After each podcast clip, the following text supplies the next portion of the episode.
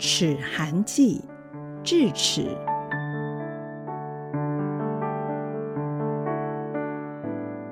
牙痛，清晨起床后，我就感到齿槽酝酿着一场暴动，以抚以毛，凿着又钻着，忍着牙痛。上午处理病房琐事，下午上门诊。由于无法找到临时职务代理人，我草草吞下止痛药，想着撑到下班就能看牙医了。三年前，我隐约知道左上第二大臼齿已不保。那次拔完智齿后，牙医师警告我，这牙蛀得深，恐难保存。他的语气就像是预言危楼有朝一日的坍塌。经过讨论，牙医师先试着替我进行根管治疗。起初我很配合地回诊，后来因为烦乱的值班无法按时回诊，径自断了治疗。以为一日三餐加睡前勤刷牙，搭配氟化物能遏止蛀齿之事，然而为时已晚，牙是蛀了，越陷越深。说来惭愧，身上各部位我略有涉猎，且斤斤计较于疾病细节，唯独齿是生疏冷落的。在台湾的医学教育体制里，医齿是分家的。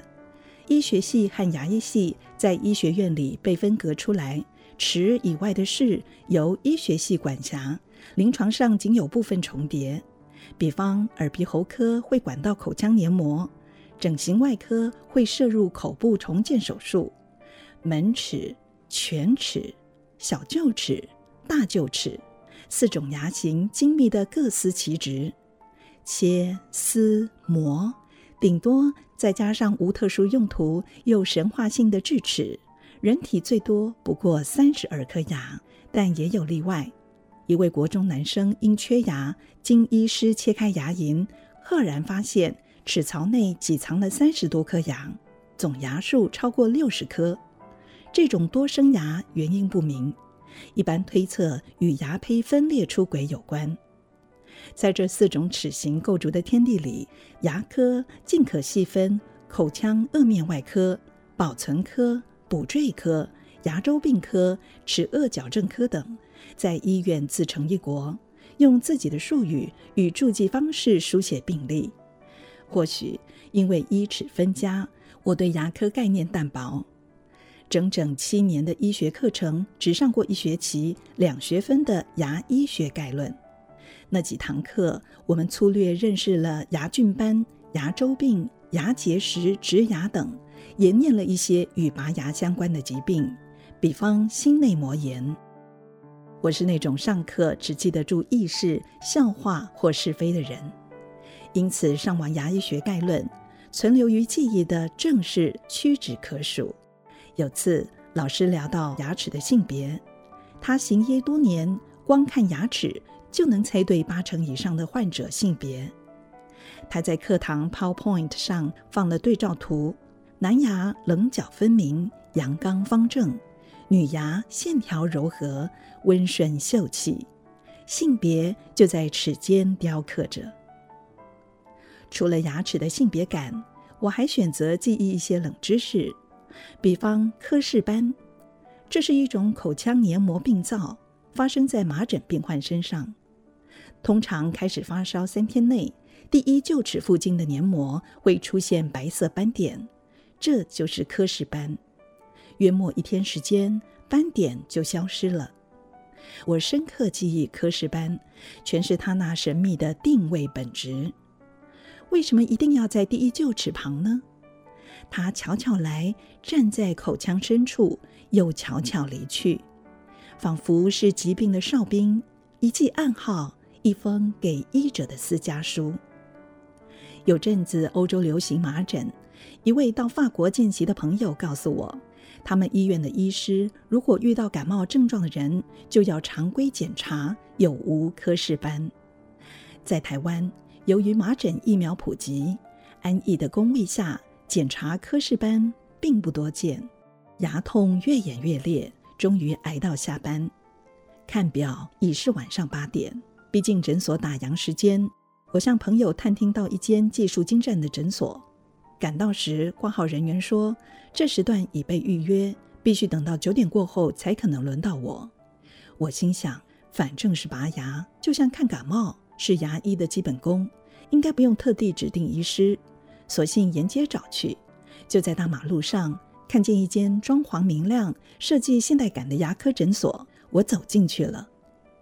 挂号人员问我：“第一次来吗？”我说：“是，牙痛。”麻烦填一下基本资料与过敏史。我填的资料，其中一栏是职业，要填医师吗？他们会不会觉得，怎么医师连自己的牙齿也管理不好？或许因为心中有这样的控诉，我踟蹰了一会儿，决定隐藏身份。其实这样的经验已经不是第一次，我看病向来如此，不在自己工作的医院看。喜欢化身百业庶民，在职业栏撒个小谎。我填过翻译、学生、服务业、书店店员等等，这和以前当医学生的我很不一样。那时看病，我急于展露所知道的英文医药字汇、片段的医疗知识，想要告诉同业我是马虎不得的。但现在完全不会，我习惯低调、冷静地包藏自己。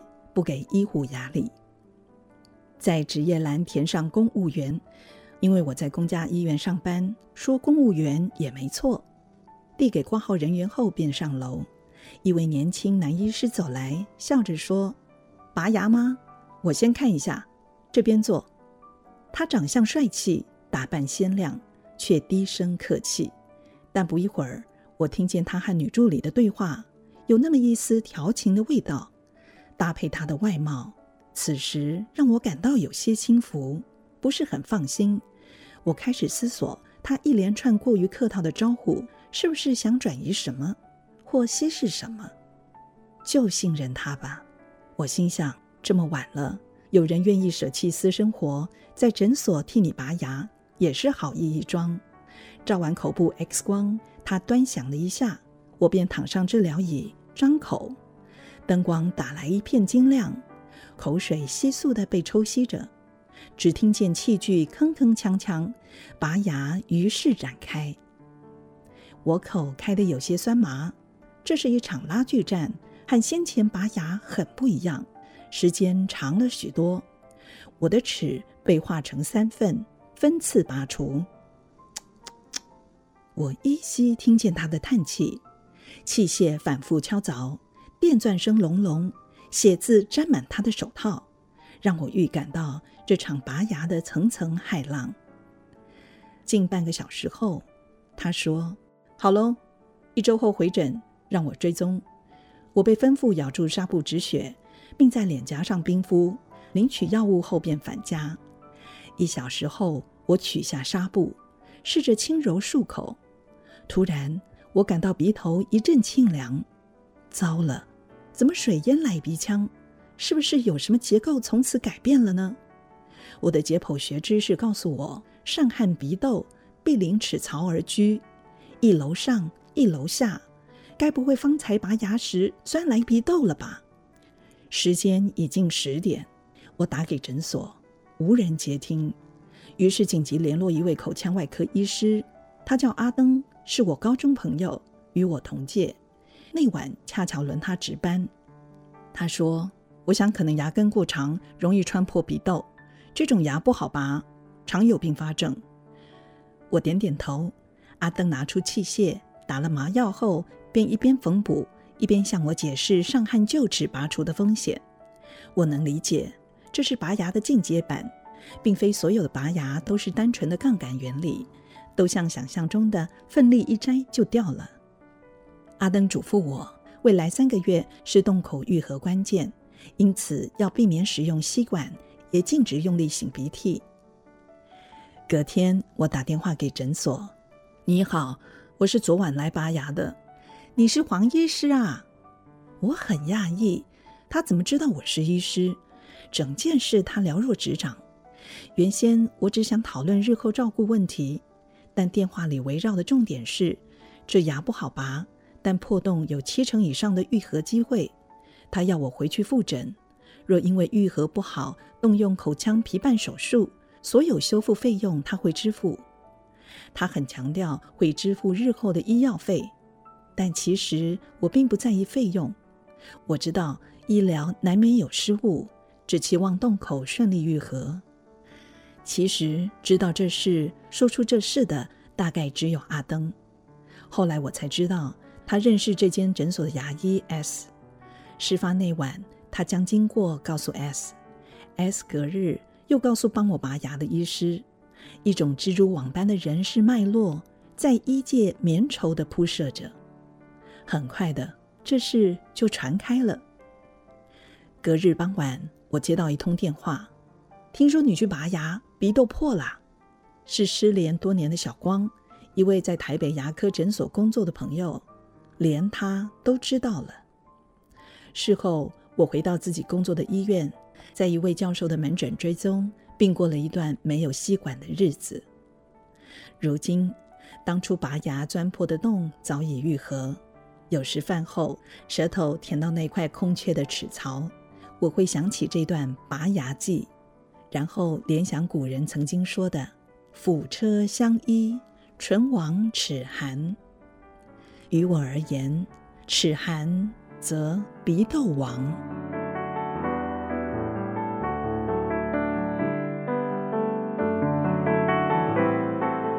大家好，我是新竹日光斐丽牙医诊所院长马瑞红医师。今天跟大家谈一谈拔牙的后遗症以及应该注意的事情。大家都知道大臼齿提供的很重要的咬合功能啊，尤其是它的形态上，就是在吃东西的时候可以把食物给磨碎，然后再透过食道吞到我们的消化道里面去。那就因为臼齿它长的位置以及它的形态，很容易造成蛀牙。那往往在临床上可以看到一些。很严重的蛀牙的病人来寻求呃治疗，但是因为蛀得太深了，必须要被拔掉。这时候就要特别注意啊、呃、一些事情，因为大臼齿因为要提供很重要的咬合功能，所以它在形态上它是比较大颗。第二个，它的牙根呢有牙根数目，有时候有两个根、三个根。它的形态有的是比较长，甚至有些有倒倒钩、有弯曲的。那拔这颗牙的时候特别注意了哦。那在拔牙之前，牙医师一定会拍第一个基本的 X 光片，那 X 光片有分成平面的啊、可能是一张根尖片或是全口环绕片。那如果是比较特殊案例或是比较困难的案例的话，啊、我们都会建议拍电脑断层，去非常清楚的看要拔的这颗牙在口腔里面它的 3D 位置以及它的解剖构造和特殊的形态，决定我们在拔牙过程中要不要使用一些特殊的器械、一些术式。如果没有注意到这些的话，往往会造成一些后遗症，比如说这个鼻窦跟我们的牙根的穿孔，牙根应该说鼻窦腔，拔完牙之后鼻窦腔就穿孔了，也就是说我们口腔跟鼻窦腔就相通了啊，这时候就造成一些临床上后遗症，这个喝水的时候、喝汤的时候就呛到我们鼻窦腔，然后呛到我们的呼吸道啊，这就非常的危险。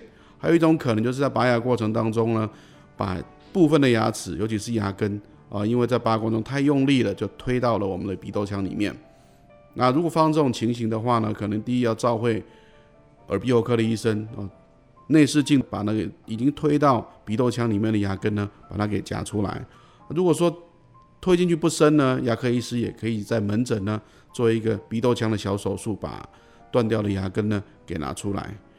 总的来说呢，在拔牙之前一定要把整个牙齿的三 D 解剖构造、牙根的形态、牙根的数目，啊，看得清清楚楚，那再施予拔牙的治疗。那如果说是正常齿列的牙齿，比如说大臼齿有三颗，第三大臼齿也是俗称的智齿，拔掉了呢，我们可以不予理会，伤口照顾好就好了。但是如果拔的是第一大臼齿或是第二大臼齿的话呢，就必须要做这修复的呃这个牙齿或是一个疗程。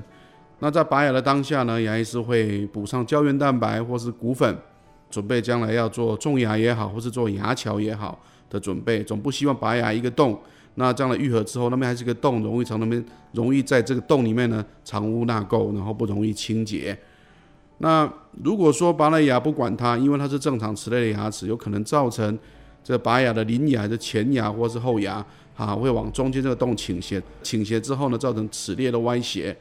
那也有可能它对侧牙，也就是说，呃，如果拔上颚是下颚的对侧牙，是对侧牙的这个大臼齿呢，就会不断的长长，啊，就会造成这个更多呃衍生的问题，啊，所以大家拔牙的时候要小心，检查得很清楚，然后把拔牙之后的这个治疗的计划呢，也把它规划好，大家就可以安安心心的啊把牙拔掉。当然，我们还是希望大家哈养成良好的这个洁牙习惯，不要造成了这个蛀牙啊要到拔牙的这个情形。谢谢大家。